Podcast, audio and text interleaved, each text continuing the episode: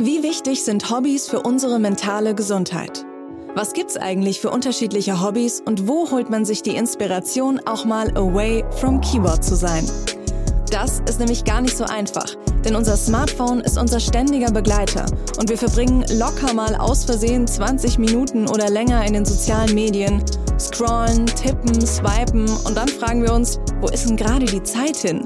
Zeit, die man auch für sich und seine Me-Time hätte nutzen können. Und zum Glück gibt es jetzt diesen Podcast, bei dem ihr jede Woche Inspirationen bekommt, die euch abschalten lassen.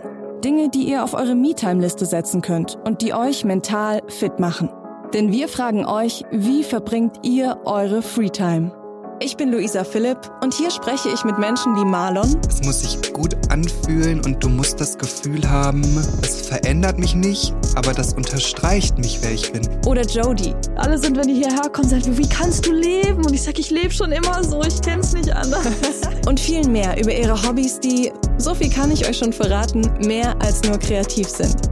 Lassen wir uns inspirieren. Wir hören uns. Eure Luisa.